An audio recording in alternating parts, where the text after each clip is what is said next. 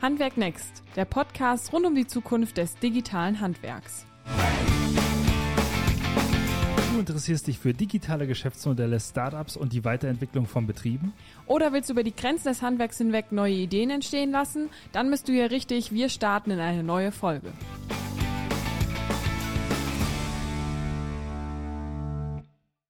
Hallo und herzlich willkommen zu einer neuen Podcast-Folge von Handwerk Next. Wir starten in die nächste Folge und wir haben heute ein ganz spannendes Thema mitgebracht.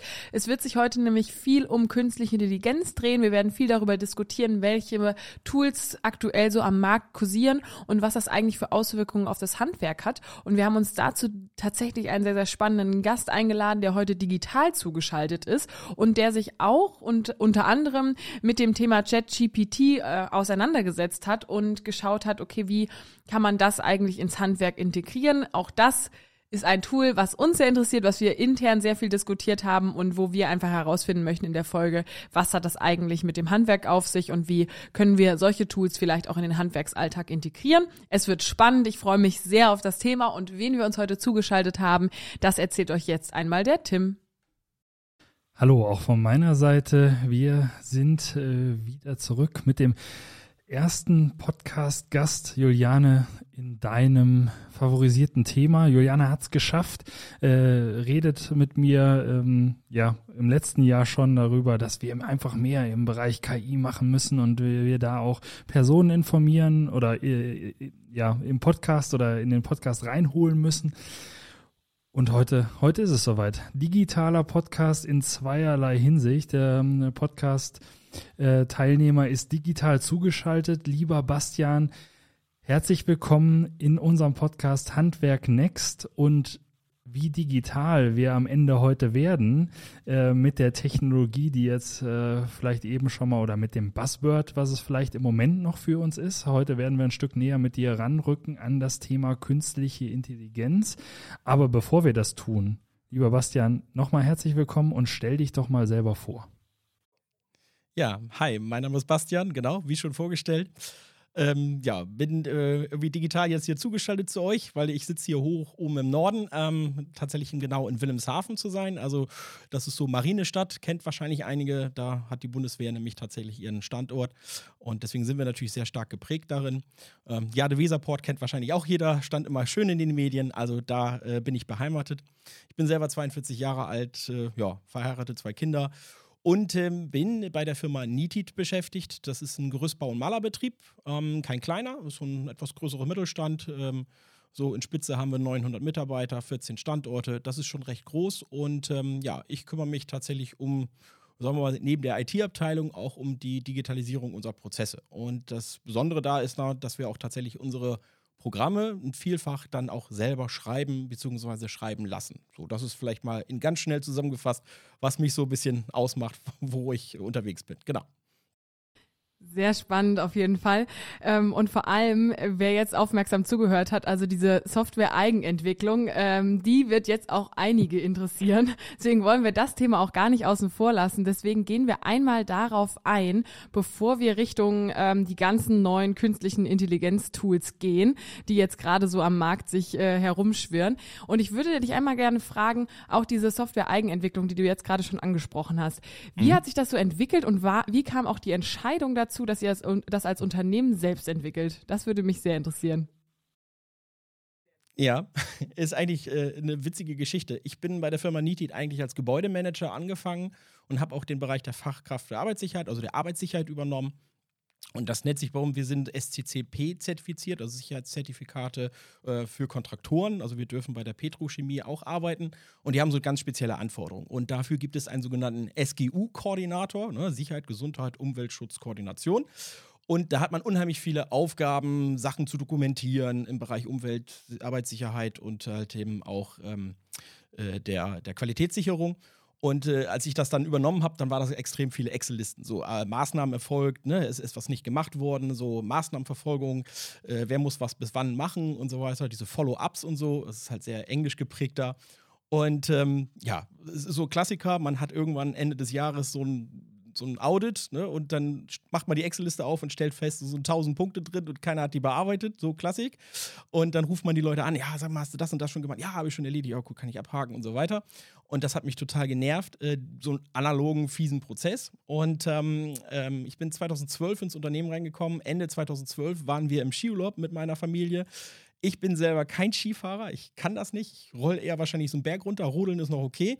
Und äh, bin dann tatsächlich, während alle anderen auf dem Berg waren, äh, in der Hütte verblieben und habe gesagt, was mache ich denn jetzt mit meiner Zeit? Und habe mir überlegt, äh, dann muss ich mich darum irgendwie kümmern. Ich muss diesen Prozess irgendwie für mich vereinfachen und habe tatsächlich mir eine eigene Datenbank geschrieben, die eine, nicht nur eben diese Prozesse, also ein, quasi erstmal die Excel-Tabelle sondern auch dahinter sogar, dass die Leute äh, erinnert werden und dann, wenn sie sich nicht drum kümmern, dann der Vorgesetzte und der Vorgesetzte vom Vorgesetzten und so weiter äh, informiert werden, so eine Art Eskalationsstufe.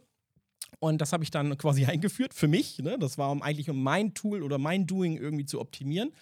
Ähm, sagen wir mal so, es war etwas schwierig am Anfang, holprig. Man sagt, ja, du kannst ja nicht deine eigene, äh, die, die Prozesse des Unternehmens verändern. Ich so, verändere ja eigentlich gar nichts.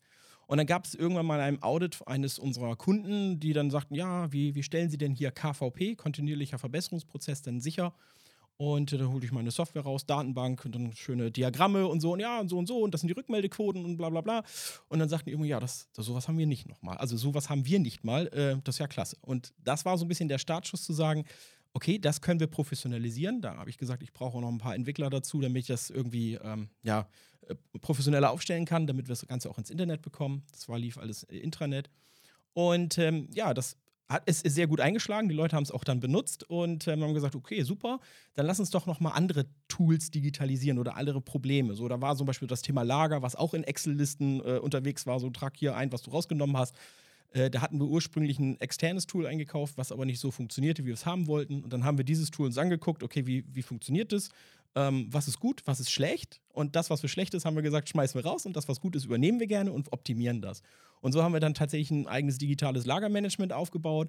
Dann kam auf einmal eine Karriereseite noch mit dazu, weil auch dieser Prozess total analog, noch so richtig klassisch Akte nehmen. Ne? Also es kommt ein Bewerber, der wird ausgedruckt ne? und dann so schön durchs Büro oder durch, das, durch die Firma verteilt.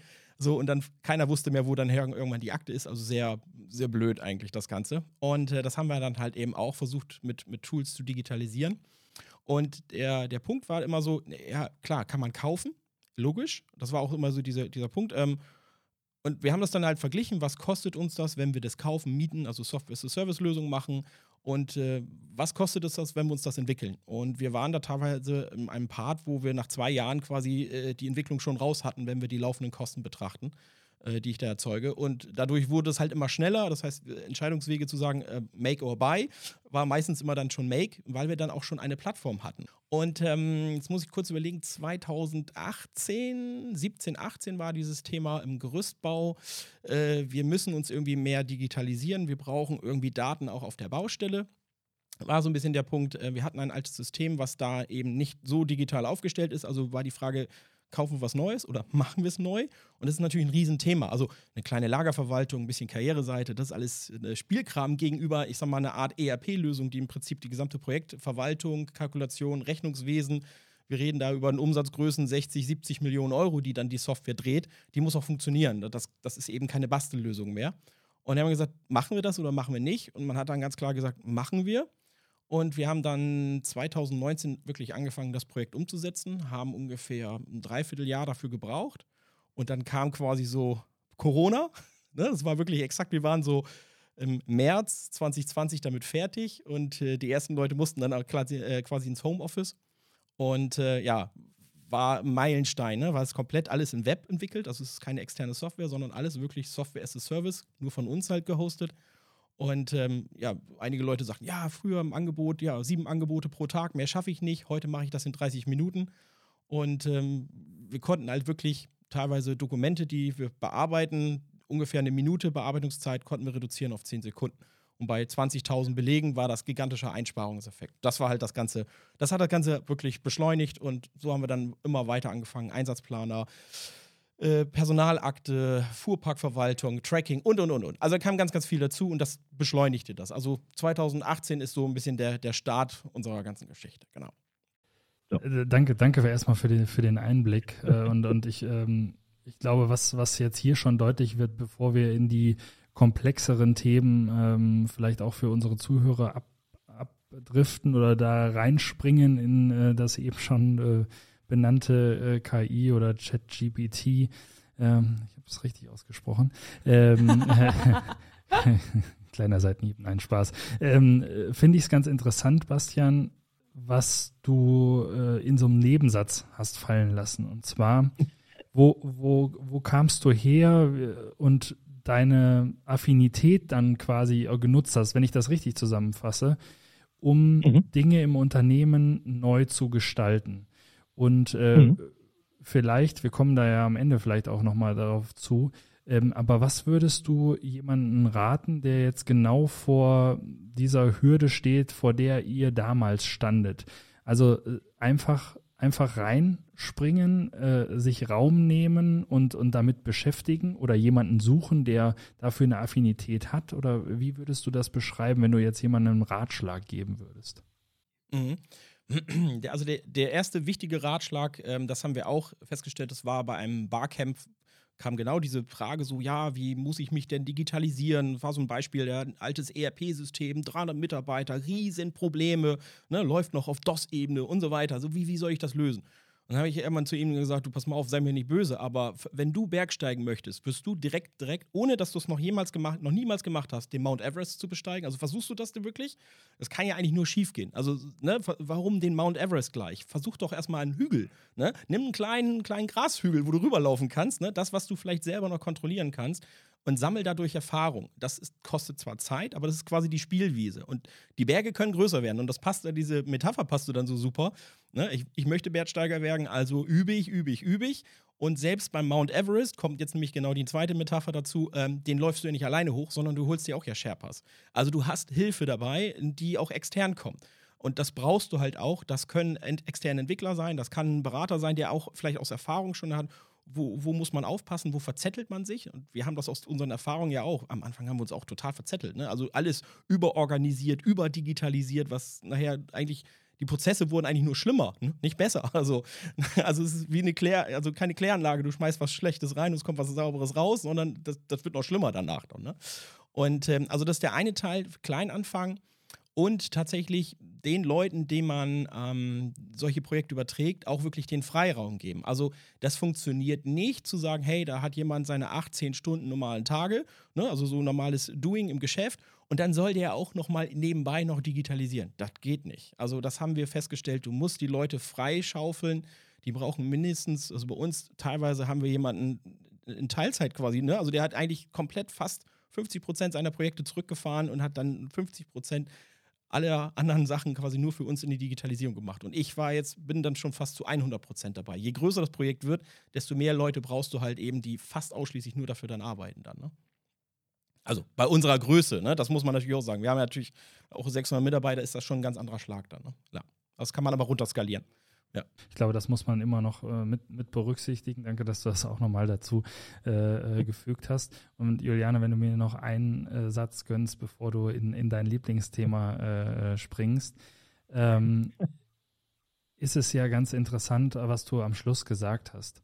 Und zwar die, dein Schlusssatz eben, also in dem, in dem ersten Teil deiner Erklärung war, du hast den Menschen durch Digitalisierung, dadurch du den Prozess äh, schneller gemacht hast, also dieses Angebotsbeispiel, was du eben mhm. gebracht hast, hast du ja Freiraum geschaffen für Neues. Und ich glaube, äh, das einfach auch nochmal, äh, möchte ich nur nochmal unterstreichen, weil man ja auch oft Respekt hat davor, wenn man jetzt sagt, okay, ich digitalisiere einen Betrieb und der Mitarbeiter hebt sofort die Hand und sagt, ja, okay, was, was muss ich denn dann überhaupt noch machen? Ich kriege meinen Tag ja gar nicht mehr gefühlt. Und diese Ängste äh, zu nehmen, ich glaube, dass da noch genug Raum da ist.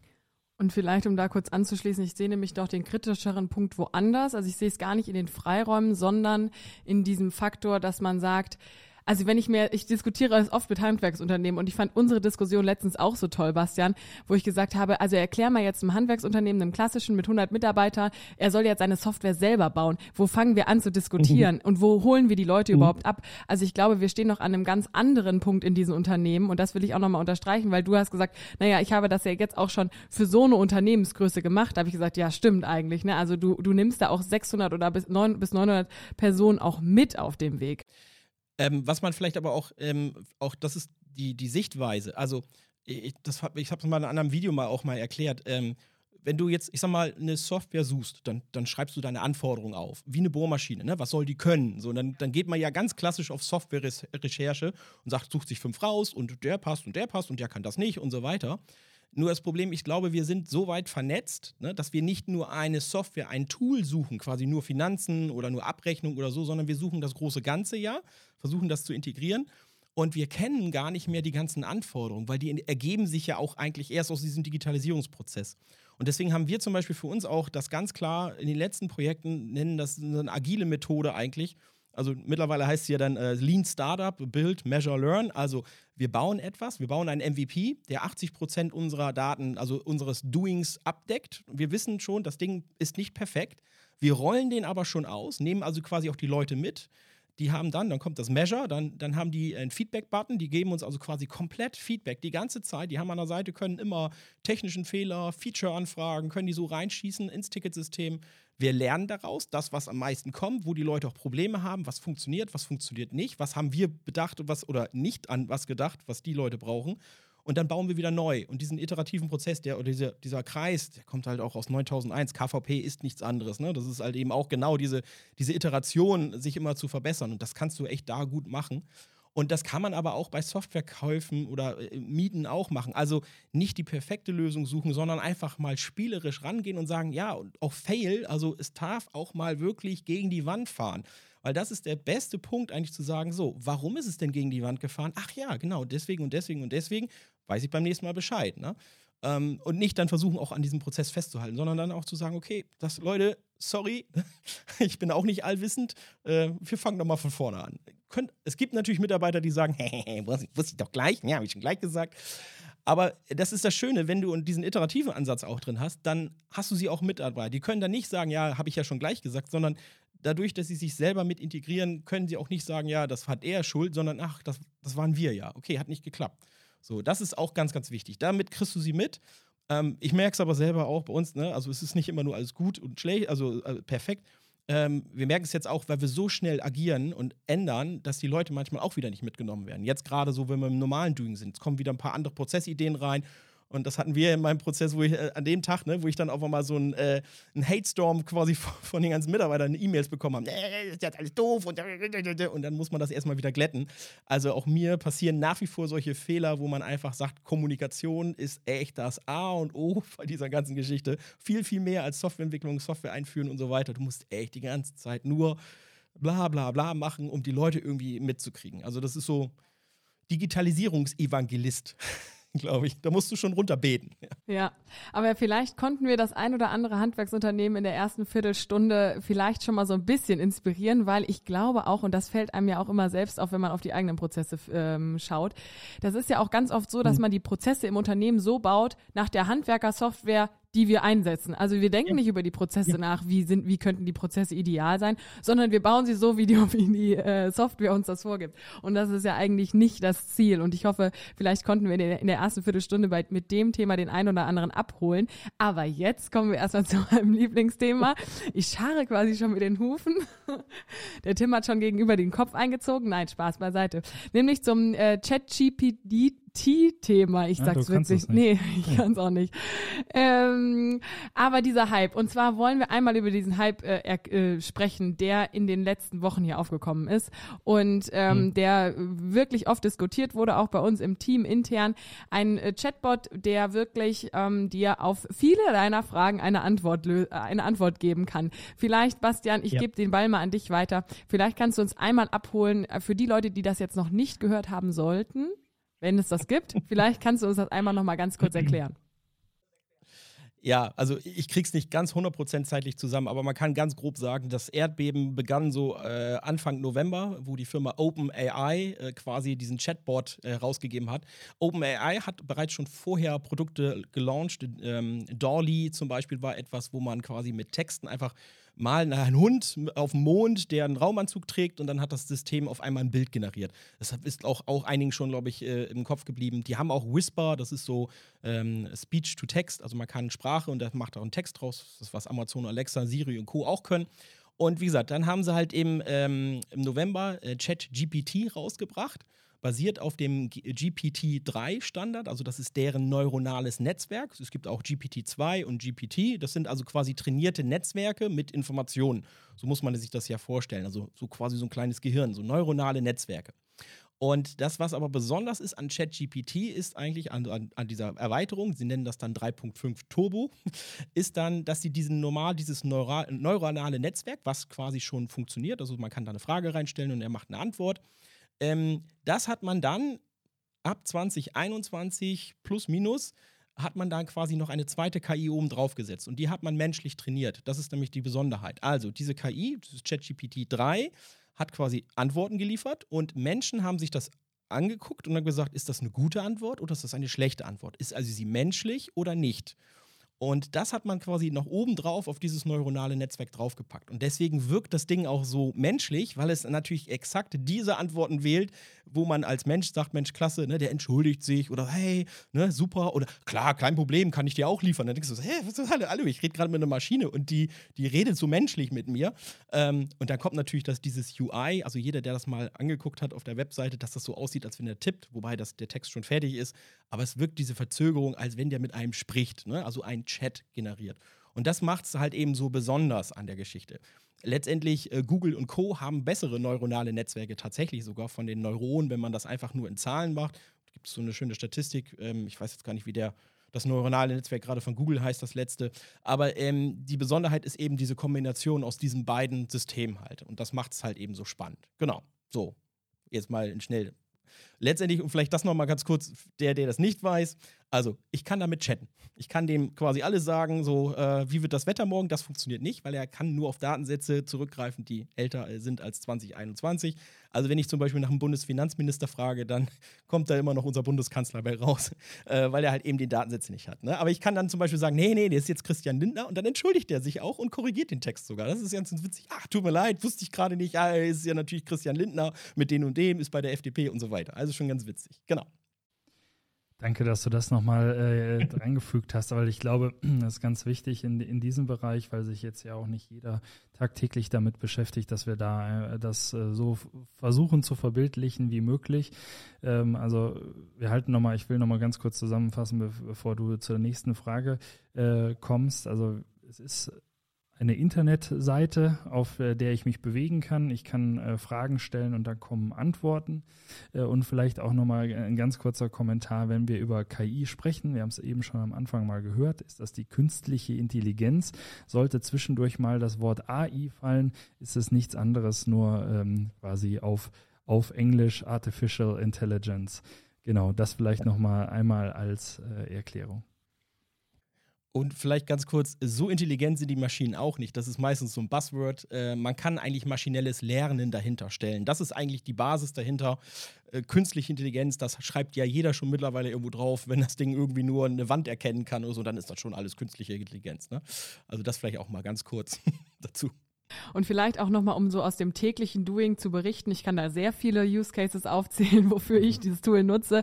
Aber nur mal, um einmal einfach mal äh, zu erklären, äh, was kann man damit machen. Also man kann ähm, da natürlich Fragen stellen, wie, wie Bastian gerade schon gesagt hat, also ähnlich wie Google. Man erhält dann eben da direkt die Antwort. Aber man kann natürlich auch schreiben, äh, schreibt mir einen qualifizierten Text äh, aus der und der Sichtweise mit den und den Inhalten zu. Und äh, der tippt dir ernsthaft einen Text ein. Und die Texte sind auch noch verdammt gut. Also wirklich auch so, die, genau dieses Gefühl, was du gesagt hast, genau so ein menschliches Gefühl dahinter.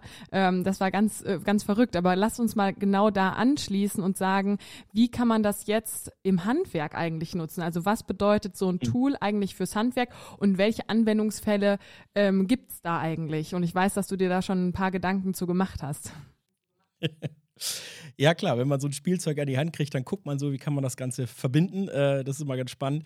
Also letztendlich kann man, hm, also wie gesagt, wenn man weiß, was dahinter steckt, was das Ding eigentlich kann und was es trainiert wurde, dann kann man qua einmal klassisch sagen, okay, frag Daten ab oder ähm, zum Beispiel mach Frage-Antwort-Spiel, das ist ja das normale Chat. Oder halt eben fasse auch Texte zusammen. Also das ist das eine schon mal, du kannst einen großen Text da reinschmeißen. Ich hatte letztens einen, interessanten Zeitungsartikel, da habe ich auch wirklich mal äh, für mich getestet, habe den durchgelesen, habe mir so meine wichtigsten Punkte gemarkert und sagte, okay, das ist für mich ganz, ganz wichtig.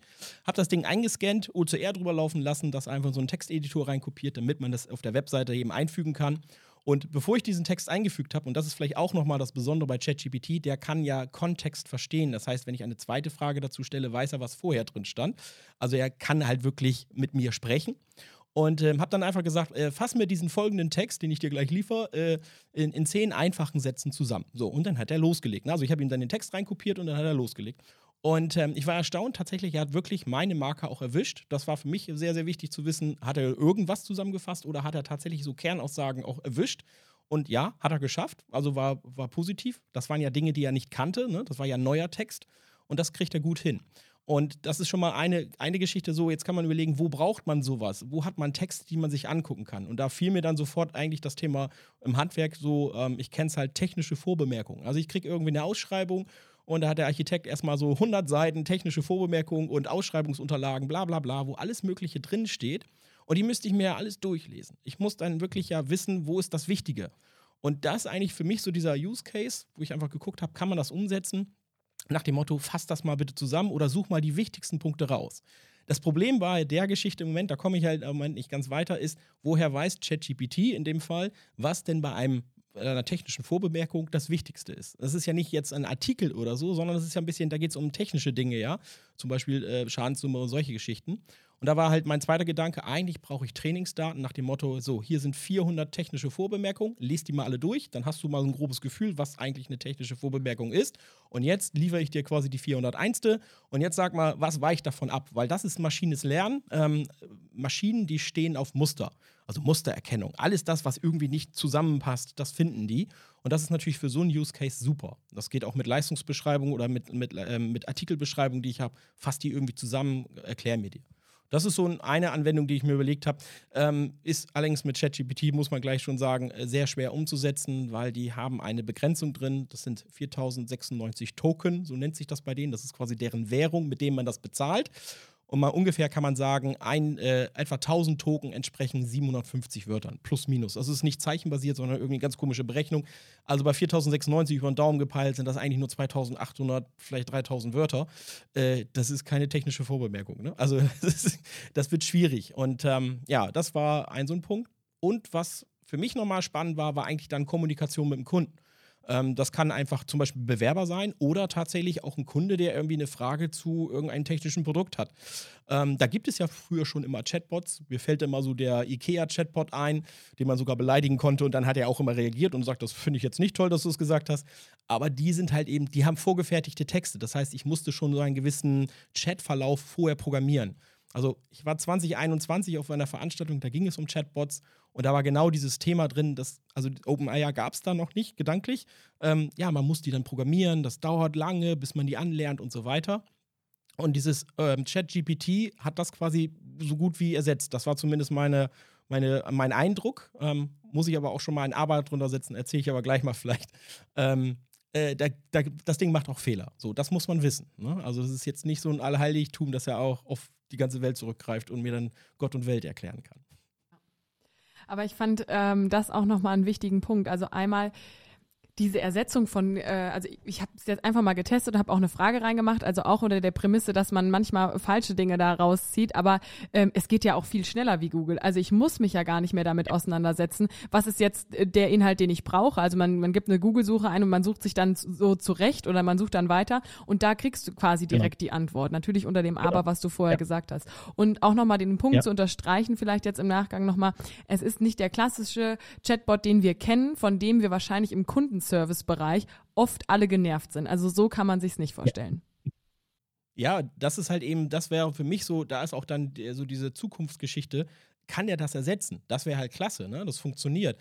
Ähm, wir haben, also ich habe äh, zusammen mit unseren Entwicklern, die haben auch so ein bisschen darum gespielt, die haben so einen Gartenplaner, mit dem die rumspielen und die haben das tatsächlich auch eingebaut, frag einen Experten. Und dann kann man halt tatsächlich Sachen über Pflanzen fragen. So, die fangen jetzt gerade an, äh, ganz viele Pflanzendaten reinzupacken in einen Gartenplaner, macht das doch total Sinn. Und da kommt das, wird es richtig interessant. Wenn jetzt der Kunde quasi seinen sein Fahnen oder irgendwas da reinpacken will, dann zu wissen, ist der winterhart, bla bla bla. Und das jetzt nicht in einer großen Wiki-Datenbank reinzupacken und sagen, ja, lies selber, sondern der stellt einfach die Frage, kann ich den an diese Stelle äh, reinpacken? Ist es da sonnig und es regnet immer? Äh, und dann kann das Ding sagen, jo, passt oder mach mal lieber die und die Pflanze oder was auch immer. Das ist dann ganz, ganz spannend. Ähm, vielleicht mal ein kleines Aha-Erlebnis. Ich habe ein bisschen experimentiert mit Bewerbung und habe ihm tatsächlich, die Idee war so ein bisschen, ähm, ich führe einen möglichen Bewerber über WhatsApp ähm, bis zu einer Stelle. Das macht ein dummer Bot, ne? quasi, na, wo willst du dich bewerben oder was auch immer, so dass ich auf eine Stellenanzeige komme.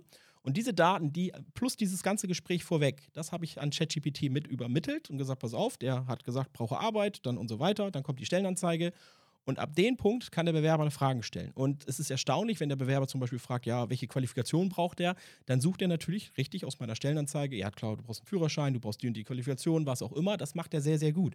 Und äh, wie viel Geld verdiene ich, dann ist er manchmal so ein bisschen so, ja, da müssen wir noch mal schauen. Oder, mal ganz spannend, irgendwann hat er auch mal tatsächlich irgendein Gehalt ausgespuckt. Da ich dachte so, hm, ist das wirklich so? Keine Ahnung, wüsste ich jetzt gerade nicht. Aber jetzt kommen die Grenzen. Ich habe dann zum Beispiel eher mal gefragt, Wer ist Firma Nitit? Hat er richtig beantwortet, stand in der Stellenanzeige drin. Wie viele Standorte hat er? Ja, 14, hat er auch richtig beantwortet. Welche Standorte sind das? Und dann war, kam das Kuriose, da hat er mir 14 Standorte genannt, die völlig völlig abstrus irgendwas. Das war München, Berlin, alles dabei. Und dann habe ich dann gesagt, hey, das sind aber nicht die richtigen Standorte. Oh ja, Entschuldigung. Und liefert mir wieder 14 neue, völlig random irgendwelche Standorte. Da habe ich gesagt, alles klar. Da ist halt die Grenze. Das ist halt eben so, er hat die Information nicht gefunden, aber bevor er sagt, äh, äh, ich weiß nichts, äh, dann macht er einfach random irgendwas. Und das ist natürlich dann gefährlich, wenn ich irgendwie eine Kundenanfrage habe über technische Dinge und er kommt an, an seine Grenze und fängt dann an, irgendwas da einzutragen und der Kunde denkt, ja, super, dann mache ich das auch so. Und dann ist das völliger Blödsinn, was da rauskommt. Also da ist ist auch dann die Gefahr drin, ganz klar. Aber interessant äh, ist ja mal wieder, wie e-, eben auch eingangs äh, gehört, du äh, hast hier wieder das Thema geschnappt und einfach mal ausgetestet in verschiedene Richtungen, einfach genau. mal geschaut. Ähm, und da kann man ja diesen Punkt in jedem Fall äh, auch wieder mitnehmen. Warum haben wir denn im Moment diese Flut überhaupt der, der KI-Tools? Hängt das damit zusammen, äh, Bastian, dass wir jetzt erst bereit sind, in dem Sinne, dass wir so viele Daten äh, gesammelt haben, um diese Systeme überhaupt funktionstüchtig äh, anzusetzen? Oder womit hängt das zusammen aus deiner Sicht? Also wenn ich mir aus anderen Leuten, die halt sich damit beschäftigen, auch viele andere Podcasts, wenn man sich da mal so ein bisschen rumhört, ist eigentlich das tatsächlich so KI, maschinelles Lernen gibt es schon deutlich länger. Ne? Also Predictive Maintenance, also vorausschauende Wartung und solche Geschichten, das ist ja Mustererkennung. Das ist ja eigentlich ja, da kommt das Ganze ja her. Äh, das gab es schon deutlich länger. Ich glaube, so ChatGPT hat diesen Fokus ganz stark gesetzt. Das heißt, wir nehmen das viel, viel mehr wahr und dann kommt natürlich das Thema Marketing, ne? weil ich schon sagte, ah, super, KI ist jetzt voll in aller Munde. Dann schreibe ich bei mir auch, ich bin jetzt auch ein KI-Unternehmen, weil ich irgendwie Rechnung ganz besonders schlau äh, organisieren kann und das ablegen kann. Und das ist ja quasi KI, ist ja künstlich, ist intelligent oder so. Wobei das manchmal einfach nur dumme Regelwerke sind, die vielleicht ein bisschen besser gebaut sind, aber nicht wirklich maschinelles Lernen darstellen. Und ähm, ich glaube, das ist die Wahrnehmung, die wir jetzt gerade haben also ich merke das tatsächlich auch, wenn man sich so TikTok, Instagram und so mal ein bisschen durchscrollt und sich damit beschäftigt, was es alles für Tools gibt. Es ist der Wahnsinn. Also ich habe ja selber mal rumgespielt mit ähm, einem, äh, da kann man quasi seinen eigenen Avatar bauen und dem einfach Texte in den Mund legen und dann wird ein Video von dem gemacht, der steht hinter einem Greenscreen, den kann ich quasi in eine PowerPoint reinpacken und der macht ja eine PowerPoint-Präsentation. Ne? Komplett. Das ist Wahnsinn. Ähm, äh, der kann lächeln, den kann man winken lassen und so. Das ist schon echt verrückt, ne? Aber die gab es auch schon länger. Ne? Also es ist halt eben vor ChatGPT gab es die auch schon. Aber ich glaube, auch die Rechenleistung kommt halt dazu. Man fängt an, einfach mehr diese Daten zu sammeln. Und dann kommt halt eben genau das, wir haben halt irgendwann diese Daten. Und das ist auch vielleicht die nächste Einschränkung zum, zum Handwerk. Ich brauche natürlich auch strukturierte Daten, zum Beispiel aus meinem System. Und wenn ich natürlich eine alte Handwerkersoftware so schön on-premise schön auf dem Server noch zu Hause in den 20er, äh, in, äh, sag mal Ende der, der 2000er oder Anfang der 2000er noch gekauft, so in dieser Größenordnung. Das sind alles Windows-Anwendungen, äh, die mit SQL-Datenbanken arbeiten. Da komme ich zwar auch ran, aber die sind noch nicht, vielleicht noch nicht so strukturiert, wie ich sie vielleicht für ein maschinelles Lernen brauche. Und ähm, deswegen haben wir damals ja von, äh, von, Anfang an auch in die Cloud das gesamt. Es ist alles über ein JSON-Format. Äh, das sind äh, REST API-Schnittstellen, nennen die sich. Und das ist auch genau das, wo ChatGPT auch aufsetzt. Der hat genau die gleichen Schnittstellen. Und das ist jetzt total easy für uns, innerhalb von nur drei oder vier Minuten so eine Schnittstelle zu integrieren. Also, was du eben schon gerade sagtest, mit so einem Absageschreiben. Beim Bewerber könnte ich genauso, äh, ich muss dem Bewerber jetzt in unserem Bewerbertool eine Absage schreiben, keine Ahnung, wie ich das schreiben soll. Dann drücke ich auf den Knopf und sage, mach mal eine schöne Absage fertig. Oder halt eben Text generieren oder fass mal einen Text zusammen, dann schicke ich das rüber zu dem System per API-Schnittstelle und kriege dann sofort die Antwort zurück. Und das ist halt eben die Geschwindigkeit. Und das ist, äh, glaube ich, da wird es auch schwierig fürs Handwerk, wenn ich natürlich, wenn der Entwickler das nicht kann, also der, mein Softwareanbieter, dann kann ich da auch nicht mitspielen mit der Geschichte. Ne? Da ist dann die Barriere, leider. Ganz, ganz wichtige Grundlage, glaube ich, die du gerade genannt hast. Ähm, einfach zu verstehen, dass Datenhaltung äh, heute eine ganz besondere Rolle spielt, auch wenn ich äh, darauf stehe, dass äh, ich einen persönlichen Bezug zu Lieschen Müller äh, habe als Person, als Handwerksmeister ähm, ist es, glaube ich, ganz äh, wichtig, trotzdem die Daten von Lieschen Müller aufzunehmen und so verfügbar zu machen, dass äh, ich sie am Ende prozessual oder in, in Tools, wie du sie auch schon genannt hast, äh, sei es selbst entwickelt oder gekauft, ähm, verwenden kann. Neben mhm. ChatGPT, gibt es denn da auch andere Anbieter, andere Tools, ähm, wo du uns mal einen kleinen Überblick geben könntest? Weil du hast ja schon berichtet, es gibt Grenzen. Ja. Haben, gibt es Tools, die die Grenzen aufweiten oder die mehr können? Jein und nein. Also vielleicht muss man vorher einen, einen ganz, ganz wichtigen Aspekt, wenn man da auch nochmal drüber spricht, auch darüber darf man, das darf man nicht vergessen. Uh, OpenAI ist eine amerikanische Firma. Sie ist von Microsoft quasi investiert worden. Also Microsoft hat, glaube ich, jetzt die Mehrheitsanteile, 20 Milliarden haben die da reingesteckt. Also die haben ja richtig Kohle da reingeballert. Aber die sagen ganz klar, unsere Daten werden auf amerikanischen Servern abgespeichert. Jetzt will ich dieses Totschlagargument wieder bringen, DSGVO. Ähm, und die sagen natürlich ganz klar, alle Fragen, alle Antworten sind Eigentum von Microsoft. Das heißt, alles, was ChatGPT auswirft, dürfen die weiterverwenden. Das sollte man auch wissen. Wenn man, klar, beim Spielen ist das okay, aber wenn ich mit Bewerberdaten auf einmal rumspiele, dann komme ich ganz schnell an dieses Thema DSGVO, weil ich auf einmal Bewerberdaten ein Trainingsmodell nach Amerika schicke. So, das ist mal vielleicht als Hintergrundwissen. Was natürlich spannend wird, sind dann solche Systeme. DeepL ist ja ich weiß gar nicht, wo die sitzen, äh, glaube ich im Ruhrport rum. Irgendwo sagt man mittlerweile Unicorn, also über eine Milliarde bewertet. Die haben ja so ein schönes Translation-Tool, wo man quasi seinen Text einfach reintippt und der das Ding auch übersetzt. Nutze ich auch jedes Mal. Ich bin ja immer echt dankbar manchmal, wenn man irgendwelche E-Mails auf Englisch schreiben muss. Ich krieg's zwar selber hin, aber äh, der kriegt's halt tausendmal besser hin und ähm, man fällt dann doch wieder da rein. Und die haben zum Beispiel jetzt, was ich persönlich sehr cool finde, eine Beta rausgebracht. Das nennt sich deeple.com slash und dann write für Schreiben, das englische Schreiben. Und da kann man quasi seinen deutschen Text, den man so überlegt, den man schreiben möchte, da reinhacken, auch mit Rechtschreibfehler, Grammatik ist völlig egal. Und dann macht er da ein, in Anführungsstrichen, perfektes Sätzchen, perfekten, äh, perfekten Satzbau zusammen äh, aus dem Textbaustein, den ich da habe. Und das zum Beispiel ist, das wäre zum Beispiel eine sehr, sehr tolle Anwendung für Handwerker, wo man sagt, ja, beim Angebot, ich bin rechtschreibfähig, ne, das ist alles so ein bisschen schwierig. Da wäre so wie bei, bei so einem, beim Handy, wo ich ein Bild mache und unten ist immer dieser Magic-Button, dieser Zauberstab drauf, drücke ich drauf und er macht ein schickes Bild, so dass man auch so einen Magic-Button drückt und aus einem Text, den ich da geschrieben habe, wird dann halt einfach ein etwas besserer Text. Also die sind sehr, sehr gut. Die funktionieren super. Ähm, ähm, da ist halt, weil diese, äh, diese KI, muss man auch ganz klar sagen, also dieses Maschine Lernen ist wirklich rein auf Text, also nur auf Verbessern trainiert. Und das können die dann besonders gut. Weil ChatGPT ist ja zum Beispiel sehr, sehr offen. Das soll alles können. Und damit, sage ich, kann ich auch nicht 100% abdecken, sondern immer nur einen Teil. Ne? Und äh, das ist die Besonderheit. Also künstliche Intelligenzen, die sich speziell nur auf eine Aufgabe konzentrieren, sind sehr, sehr gut. Und es macht auch so Spaß, das auszuprobieren. Ne? Also ich habe äh, die letzte halbe Stunde hier vor dem vor dem Gespräch auch mal nochmal damit verwendet, äh, mich nochmal durch die ganzen Tools zu klicken, aber auch nochmal nach weiteren zu schauen.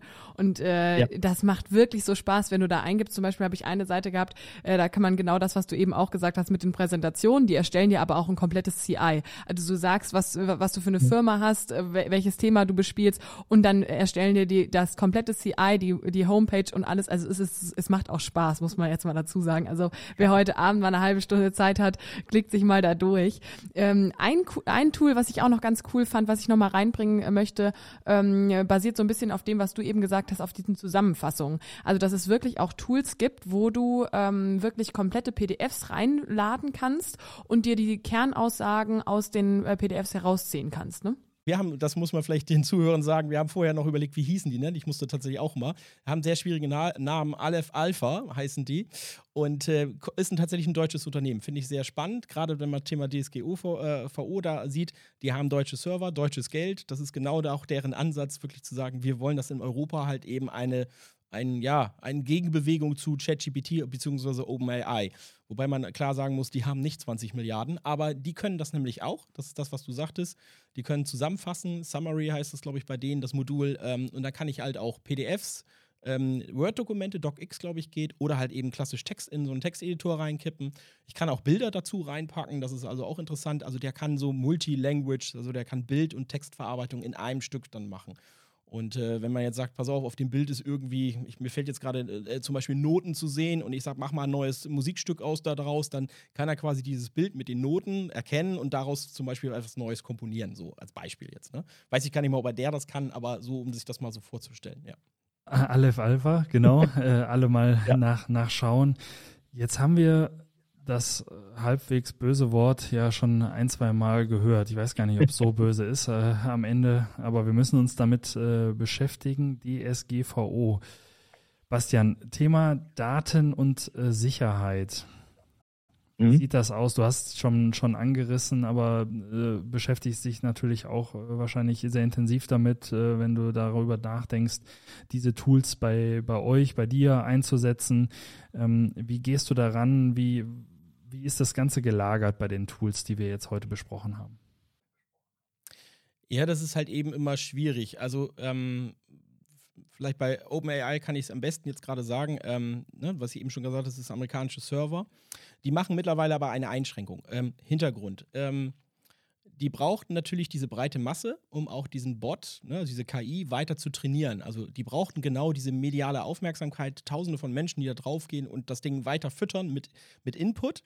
Und ähm, jetzt kann man natürlich sagen, äh, das sind ja Trainingsdaten. Ähm, ich kann natürlich versuchen, diesen Chatbot zu manipulieren, indem ich ihn Texte reinpacke, die meiner Interesse halt für mich wichtig sind. Und davon brauche ich ganz, ganz viele rein, sodass er irgendwann auf den Trichter kommt, das könnte wichtig sein. Und deswegen hat die Schnittstelle zum Beispiel von OpenAI hat nämlich genau die Begrenzung mittlerweile. Alle Texte, die ich da eintrage, die werden nicht mehr zu den Trainingsdaten zugezählt. Das heißt, die werden nicht mehr, dadurch wird er nicht mehr schlauer. Ähm, um genau das zu verhindern. Weil sonst könnte ich ja nämlich auch überlegen, so solche Texte, die haue ich da erstmal tausendmal rein, ne, so technische Vorbemerkungen, ne, mach einfach nur 30, 50.000 Anfragen, also es geht um richtig Masse. Ähm, aber auch da habe ich interessante Artikel schon gelesen, Thema DSGVO da ist, das ist nämlich tatsächlich ein Problem, wenn solche Sachen in Trainingsdaten reingehen. Ne? Klar steht da nicht dann Firma Niti drin, aber wenn ich jetzt ganze Firmenchroniken oder so hochlade und er trainiert das dann, dann sind diese Daten ja tatsächlich drin. Eine Firmenchronik mag noch okay sein. Wenn ich jetzt irgendwie zum Beispiel Adresslisten da reinpacke und sage, mach mir mal ein Anschreiben von diesen ganzen Leuten und da ist jetzt ganze Adressliste drin, ne? mit Name, Geburtsdatum, all so ein ganzen Kram und die gehen in Trainingsdaten über, dann Klar, da wird ein Bastian Strauß äh, nicht jetzt mit Bastian Strauß und seinem Geburtsdatum wieder irgendwo wiederverwendet, aber ähm, also nicht zu, im Zusammenhang mit seinem Geburtsdatum, aber diese Daten werden weiterverwendet. Und da kommen wir ja schon an diesen Punkt zu sagen, hm, bin ich damit als End-User auf einmal einverstanden, dass diese Daten tatsächlich nicht nur äh, verwendet werden, um mir eine Antwort zu liefern, sondern sie auch dann weiterhin auch als Trainingsdaten zur Verfügung stehen. Und das ist schon, deswegen, ich glaube, da sollte man sich ein paar Gedanken zu machen. Ähm, Deswegen finde ich es schon nicht verkehrt, wenn man dann überlegt, äh, gibt es auch Firmen, die in Deutschland quasi arbeiten, wo ich einfach sagen kann, okay, die müssen sich zumindest der DSGVO irgendwie ähm, ja, unter, äh, unterwerfen und nicht so wie ein Amerikaner sagt, es ist mir doch egal, was ihr da so treibt. Ne? Ähm, die sagen aber auch ganz klar, ähm, gerade diese äh, KI-Entwickler, äh, man will das jetzt auch irgendwie re regulieren auf, auf, europäischer Sicht. Das ist aber, die Sachen ist total schädlich, weil die Amerikaner und auch die Chinesen und andere, die auch daran forschen, natürlich eben nicht diese Regulierung haben. Und damit sagt er, wirkt der, also sagen die, wirken man eigentlich die Entwicklung in Deutschland ab. Ne? Und dann werden wir tatsächlich irgendwann entweder frisst oder stirbt. Ne? Kann man sich dann überlegen. Willst du mitspielen, dann musst du halt das da bei denen abspeichern dann. Ne? Jetzt haben wir das einmal betrachtet und ich würde gerne zum Abschluss auch noch mal so ein bisschen in Richtung Zukunft schauen und äh, schauen, wie kann man das in Zukunft nutzen? Also was geht heute schon, haben wir jetzt viel drüber diskutiert, was geht vielleicht auch noch nicht, aber was wären so die nächsten Steps? Und ich habe mal in eine Richtung gedacht und das wollte ich hier auch gerne einmal platzieren und du hast es tatsächlich am Anfang schon äh, gesagt, diese, dieses Produkt Doll-E, wo man wirklich Bilder malen konnte. Also man konnte oder man ja. kann eingeben, ähm, mal mir ähm, oder auf dem Bild muss ein Handy Handy sein und äh, ein Mikrofon und dann wird das quasi als Bild gemalt. Wenn sowas schon funktioniert und die, in die Richtung habe ich jetzt nochmal gedacht und das vielleicht mal als These, die diskutiert werden kann, äh, ist es dann nicht auch möglich, technische Daten von Gebäuden da in, irgendwann in Zukunft in so ein Tool einzubinden und daraus sozusagen auch Zeichnungen werden zu lassen? Ähm, das war mhm. jetzt so meine Idee, einfach in, die, in welche Richtung es in Zukunft gehen kann. In welche Richtung denkst du vielleicht auch so? Also vielleicht mal deine Frage, ja, könnte ich mir vorstellen, vielleicht nicht unbedingt technische Zeichnungen, aber Designs könnten ja sein, ne? weil er halt eben Designschema hast. Du sagst, du müsstest ein, ein 100-Wasserhaus mit dem und dem haben, dann kann er quasi aus diesem Design Ideen, die er aus Trainingsdaten hat, natürlich dann wieder was Neues entwickeln. Also da sind die Architekten natürlich gefragt, äh, äh, dass deren künstlerische Ader, sag ich mal, so ein bisschen äh, äh, untergräbt. Ähm, was ich ganz spannend finde, und ich glaube, da geht es ganz stark dahin, das merken wir ja natürlich bei unserer eigenen Entwicklung. Ähm, es gibt eine KI, die nennt sich Copilot, die basiert auf GitHub. Ähm, das ist jetzt sehr technisch, aber man muss sich vorstellen, für alle, die es nicht kennen, äh, die ganzen Projekte, alles, was man so im Internet findet, das wird meistens im GitHub gespeichert, damit man Revisionen hat, damit man das alles hat und so weiter. Gehört übrigens auch Microsoft. Ähm, und diese Milliarden von Zeilen, von Milliarden von Abermilliarden Programmzeilen, die sind da jeder äh, komplett drin.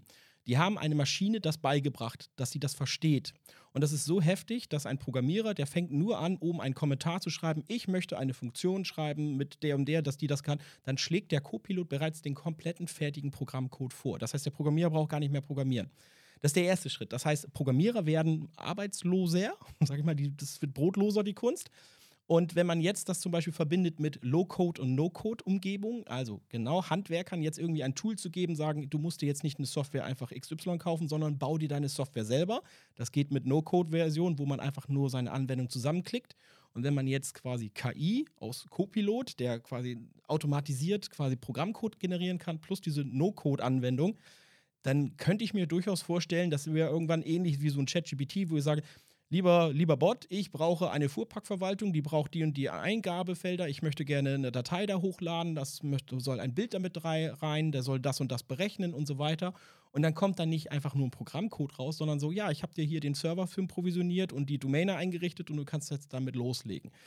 Das, da glaube ich, geht ganz stark die Richtung hin, ähm, dass man quasi seine eigenen Anwendungen quasi auf Anforderungen designen könnte. Das wird, glaube ich, eine ganze Menge revolutionieren, wenn das so weit kommen würde. Ja. Also ich bin definitiv inspiriert jetzt. Äh, Bastian, wo, wo äh, inspirierst du dich? Vielleicht das nochmal als, als Frage. Was ähm, nutzt du? Ist schwierig. Äh, tatsächlich, äh, mein Chef fragt mich immer mein Zielverfolgungszielen äh, äh immer, also im Gespräch, so Weiterbildung und solche Geschichten. Ich sage mal so, ja, klassische Weiterbildung bringen mir nichts. Äh, tatsächlich treibe ich mich, versuche mich also auf Barcamps, äh, Hackathon natürlich auch gerne, weil man mit verschiedenen Menschen zusammenkommt. Ähm, und halt eben auch so Digitalisierungsformate, ähm, gerne auch eben weg vom Handwerk, sondern tatsächlich auch zum Beispiel Handel mal anzugucken. Also immer über diesen Tellerrand hinauszuschauen, weil andere Gewerke, andere Bereiche haben ja ähnliche Probleme, diskutieren auch über ähnliche Sachen, vielleicht dann viel größer skaliert. Ne?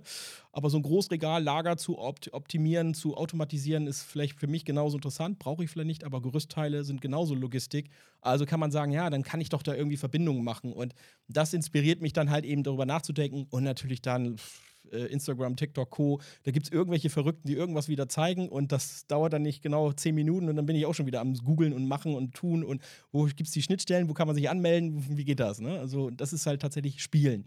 Das ist das Wichtigste. Einfach immer mit offenen Augen so durch die Gegend laufen und äh, ja, Inspiration sammeln und kommen aus verschiedenen Bereichen. Kann ich gar nicht so sonst sagen, ja.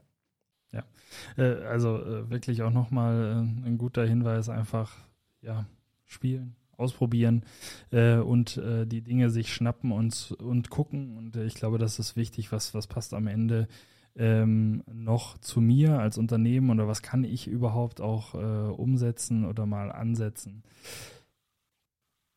Wir sind, glaube ich, wenn ich äh, hier die Signale zu meiner Rechten, da sitzt Juliane richtig äh, deute, sind wir äh, leider schon am Ende unseres Podcasts angelangt. Ähm, gegebenermaßen ähm, und auch eingangs schon gesagt, war der Podcast vielleicht für den einen oder anderen sehr technisch. Es sind äh, auch äh, mit GitHub vielleicht äh, ja zum Beispiel Wörter gefallen, die, sorry, wir jetzt, Die, wir, die wir nicht erklärt haben oder nur teilweise erklärt haben.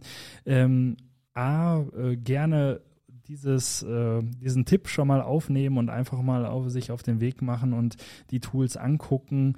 Ähm, B, haben wir mit Bastian, mit dir ähm, ja auch jemanden heute zu Gast. Wir äh, nennen das natürlich auch ganz am Ende nochmal, dem man äh, in jedem Fall äh, folgen sollte und ähm, so wie wir dich kennengelernt haben, ähm, bist du auch für, für die an, ein oder andere Anfrage äh, absolut offen, da mal ein Feedback zuzugeben. Aber wer hier äh, im Podcast Handwerk Next äh, zu Hause ist oder wer schon ein paar Folgen gehört hat, weiß, dass wir am Ende immer noch eine letzte Frage haben, oder?